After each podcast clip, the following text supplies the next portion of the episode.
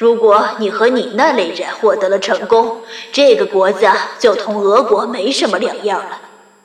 到处都是排队买面包的长龙，人们的双手都会被砍掉。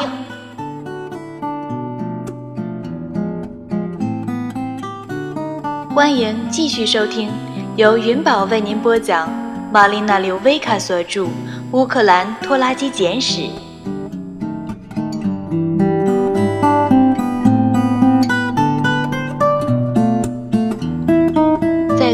在对父亲。以及父亲财产的拯救战中，陈年旧事冒着大泡从淤泥地面喷薄而出。即便如此，人还是很健忘的一种生物。我们总是忘了我们是谁，我们从哪儿来，所以要不时怀怀旧。请听第二十三集：从坟地里。溜出来的死鬼。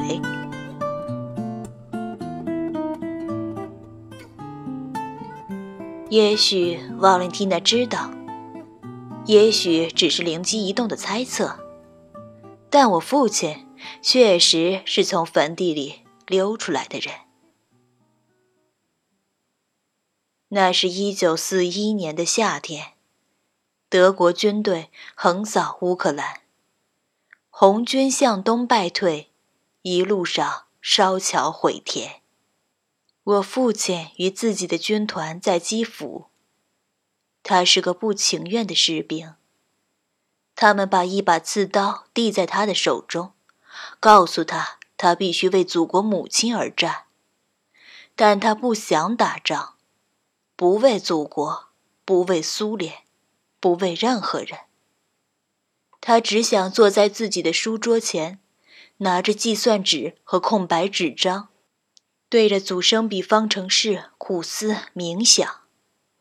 但他没有这样做的时间，没有时间做任何事，除了拼刺后奔跑、射击后奔跑、冲向掩体后奔跑、奔跑了又奔跑，往东。穿过波尔塔瓦收获季节的金色麦田，在炫目的蓝天下，军队在奔跑，最终在斯大林格勒重新集结。只是他们追随的旗帜，不是蓝和黄，它是猩红加上艳黄。也许这就是原因。或者他只是受够了。我父亲没跟他们走。他从军队里开了小差，找个地方躲了起来。在城里一块枝繁叶茂的僻静之处，有座古老的犹太人墓园。他钻进了一座坍塌的坟墓，把沉重的骨头重新安置在自己身后，就栖身在那儿。与死人脸挨着脸。有时，当他蜷伏在黑暗中时，能够听到丧亲的犹太人在他头顶上哀哀哭泣。在阴冷潮湿的寂静中，他在那里待了将近一个月，靠着随身携带的食物为生。等这些吃完后，就吃蛆虫、蜗牛和青蛙。他喝的是下雨后地上流下来的一点点积水。他一面思索着自己与死亡有多么接近，一面让自己的眼睛适应黑暗。除此之外，并非完全黑暗。木石间有条缝隙，阳光在一天里的某个时段会透射进来。当他把眼睛贴近它时，透过缝隙，他可以看到外面的世界。他可以看到墓碑，它们扮演在夹杂着粉红色玫瑰的丛生杂草之中。再过去是一棵樱桃树，缀满了沉甸甸的正在成熟的果实。他开始痴迷于那棵树，从早到晚。他看着樱桃成熟，而他却在黑暗的地下捕捉蛆虫，用一片树叶或草裹住那些蛆虫，好让它们变得容易下咽。终于有一天，一天夜里，他再也忍受不了了。当黄昏降临时，他爬出了藏身之所，爬上了树。扯下满把的樱桃，把它们塞进嘴里。他吃了又吃，汁水顺着他的下巴流下来。他把果核吐得到处都是，直到衣服上沾满樱桃汁，就像鲜血一样。他似乎怎么也吃不够。然后他把樱桃装满口袋和帽子，溜回到自己的地下洞穴中。但有人看到了他，有人告发了他。破晓时分，士兵来了，把他拖了出来，把他当作间谍逮捕。当他们抓住他，并把他粗暴地塞进卡车时，他肚中成团的酸樱桃，加上被捕所带来的恐惧感，使他丢人现眼的拉了自己一身。他们把他带到了位于城市边缘的一家老精神病医院。那里是他们的司令部。他们把他锁在一个窗户上布满栅栏的空房间里，让他坐在自己的一身恶臭中等候审讯。我父亲不是个勇敢的人，不属于英雄类型。他知道德国人对待乌克兰俘虏是多么的。粗鲁残暴，在那种情形下，你或我会怎么做呢？我父亲用拳头打碎一扇窗户，然后用一块尖利的碎玻璃割了自己的喉咙。德国人没有轻易的放过他，他们找来了医生，一个上了年纪的乌克兰精神病医生。他留在医院里照顾自己的病人。自从他在医学院上学起，他就从未缝合过伤口。他用普通针线粗针大脚的把我父亲的喉咙缝了起来，留下了一道参差不齐的伤疤。从此以后，我父亲一吃东西就咳嗽，但他救了我父亲的命。他还对德国人说：“我父亲的喉咙遭到了无法修复的伤害。这个人在受审时是绝不可能说话的，而且他无论如何都不是间谍，而是个疯子。以前的精神病人，过去就曾意图自残。于是，德国人释放了他。”我父亲留在医院里，得到了老精神病医生的照料，同他下棋，谈论哲学和科学。随着夏天的过去，德国人也继续前进，向东去追逐红军。当他认为安全时，他溜走了，越过德国人的战线，向西，向着戴斯谢夫走去。去与家人团聚，但母亲和薇拉已经离开了。在我父亲回来的两周前，德国人占领了村庄，将所有体格健全的年轻的成年人都推上了火车，把他们运送到德国的军需工厂干活。他们都被称为 “Osterbeiter”，从东部来的工人。他们曾想把薇拉留下来，她只有五岁，但母亲大吵大闹，所以她也跟来了。父亲在戴斯谢夫待到直至体力恢复，然后他重新上路，登上火车，追随他们，到了西部。不，不是的，薇拉说。事情不是这样的，那些是李子，不是樱桃。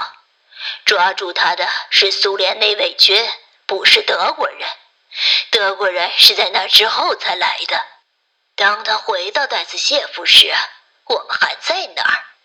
我还记得他回来时的情形，喉咙上带着可怕的伤口。纳迪亚奶奶照看着他，除了他，他什么也不能吃。可他亲口对我说：“不。”他先去了西部，上辆去德国的火车。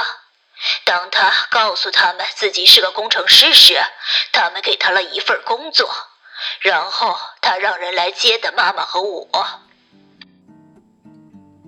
这就是我家是如何离开乌克兰的故事。两个不同的故事，我母亲的和我父亲的。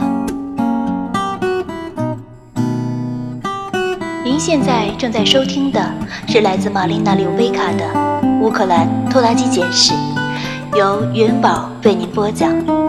喜欢本声音，请订阅并关注云宝，更多精彩内容即将为您呈现。感谢您的支持。那么，他是经济移民，不属于政治避难者。纳迪亚，求你了，为什么你现在要提这些事儿？我们应该集中精力考虑离婚的事儿，而不是那么无休止的揭过去的伤疤。没什么可说的，没什么可学的，结束了，就是结束了。他声音里有隐情，仿佛我触动了某根神经。我有可能伤到他了吗？我真抱歉，薇拉，我真的很抱歉。我渐渐明白，大姐头不仅仅是个硬壳，我真正的姐姐是个不同的人，某个我才开始了解的人。现在，他的声音。平稳下来，他控制住了自己。你说，瓦伦蒂娜复印了他所有的文件，他这样做只有一个原因，他要在自己的离婚听证会上使用他们。你必须马上告诉劳拉·卡特尔。我会的。当我把复印文件的事告诉卡特尔女士时，她义愤填膺。有些个律师几乎比他们那些不诚实的客户也好不到哪儿去。假如这些文件在法庭上出现，我们就得反戈一击。哦，对了，那个私人侦探有进展了没有？侦探贾斯汀兑现了他的诺言。大约一周后，他打电话来说，他已经追踪到了瓦伦蒂娜。他和斯坦尼斯拉夫住在帝国饭店上方的两个房间里。他在吧台工作，而斯坦尼斯拉夫则负责洗盘子。我早就已经猜到这些了。他还申请了社会安全补贴和住房补贴，在诺维尔街租了一个联动房屋。他正在把此房屋转租给一个歪打正着的晃进了帝国饭店来喝酒的加纳实习听力师。那么，瓦伦蒂娜有情人吗？贾斯汀不大肯定。他发现有辆深蓝色的沃尔沃在附近停过一两次，但没有过夜。艾瑞克·派克是帝国饭店的长期顾客。没有可以在法庭上站得住脚的证据。我对贾斯汀千恩万谢，给他寄去了一张支票。我给薇拉打电话，但他的电话占线。我在等着的时候，决定给斯波尔丁警察局的克里斯提波斯维尔打个电话。我告诉他特别法庭上的撤诉。并告诉他瓦伦蒂娜现在和儿子一起住在帝国饭店，并且俩人都在那里打黑工。嗯，克里斯蒂德斯威尔用他那清脆的年轻姑娘的声音说：“你是个不错的侦探，你应该当警察。我来看看我能做什么。”薇拉对贾斯汀的发现非常高兴。你看，这证实了我一直相信的事儿：他是个罪犯，不满足于仅仅毁掉爸爸，还想毁掉我们的国家。我们的国家？那个加纳人是咋回事？也许他也是个寻求政治避难的人。贾斯汀说。他是医院里的实习听力师，那么他仍然可以是个政治避难者，不是吗？我们所知道的就是他在租瓦伦蒂娜的房子，也许瓦伦蒂娜正在毁掉他。薇拉和我相差十岁，这十年给了我甲壳虫乐队、反越战示威。一九六八年的学生暴动，以及女权主义的诞生，他教给我要视所有女性为姐妹，所有女性，除了我姐姐，也就是说，也许他正在把房子里的房间转租给其他政治难民。你看，当你走进这阴暗的犯罪世界时。你发现那里有一层又一层的谎言，你必须既聪明又坚定，才能找出事实的真相。薇拉，他是位实习听力师，他为聋哑人工作。这说明不了任何问题，娜迪亚。曾经，并不是很久以前，大姐头的态度会让我义愤填膺、火冒三丈。但现在，我会从他们的历史语境下看待他们。我以一种高高在上的方式冲自己微笑。当我们刚来到这儿时，薇拉，人们也可能会对我们说同样的话：我们正在毁掉这个国家，大喝免费橙汁儿，吃国家卫生局的鱼肝油增肥。但他们没有，人人都对我们很友好。但那不一样，我们不一样，不一样吗？当然，我们首先是白人，我可以这么说，但我管住了自己的舌头。我们工作努力，做事低调，我们学习语言，融入社会，我们从不申请福利津贴，我们从不触犯法律。我触犯过法律，我吸食过大麻。我在格林汉姆工地被捕过，爸爸变得如此不安，以至于他试图坐火车回俄国。但那正是我要说的，纳迪亚，你和你的那些左倾朋友们，你们从未真正感谢过英格兰所给予你们的稳定、秩序、法律法规。如果你和你那类人获得了成功，这个国家就同俄国没什么两样了。到处都是排队买面包的长龙，人们的双手都会被砍掉。那是阿富汗，砍掉双手也是法律法规。我俩都提高了嗓门，我们正在转入老一套的争执中。随便是什么吧，你明白我的观点。他轻蔑地说。我在英国长大成人，让我最感激的是他的宽容、自由、日常的友善。我在空中摇着手指，以此来强调我的观点，尽管他看不见我。还有英国人总是为受压迫者挺身而出。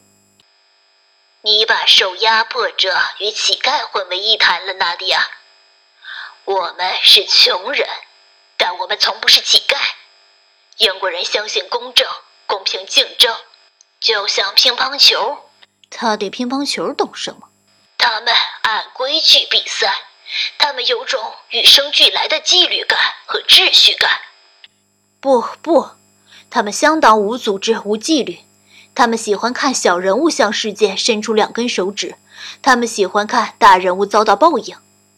正相反，他们有种保存完善的阶级体系，人人都知道自己的位置在哪里。看到我们是如何长在同一屋檐下，却生活在不同的国度了吧？他们拿自己的统治者开玩笑，但他们喜欢强有力的统治者。假如薇拉提到撒切尔夫人，我就会挂电话。一阵短暂的沉默，我们都在考虑自己的选择。我向我们共有的过去求助。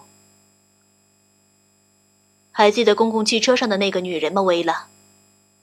那个穿皮大衣的女人。什么女人？什么公共汽车？你在说些什么？他当然记得，他不曾忘记柴油机的气味，刮雨器的嗖嗖声，公共汽车把刚落下来的雪变成烂泥时那不稳定的左右摇摆，车窗外的彩灯。一九五二年的圣诞节，薇拉和我裹得严严实实的，以对抗寒冷，在后排座位上紧紧地依偎在母亲身边。一个穿着皮大衣的好心女人从走道那边斜过身子，把六便士塞在母亲手中，给孩子过圣诞节。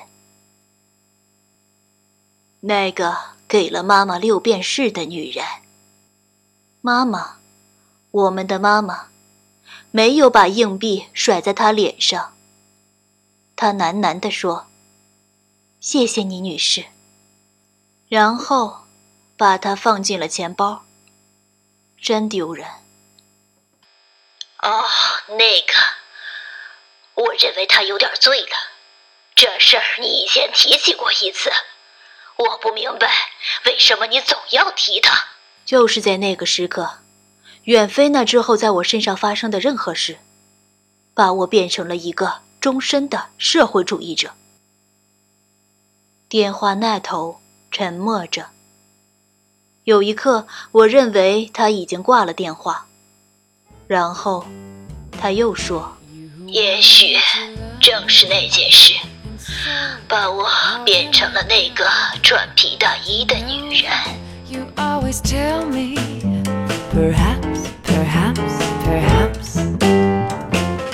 A million times I've asked you, and then I ask you over again, you on the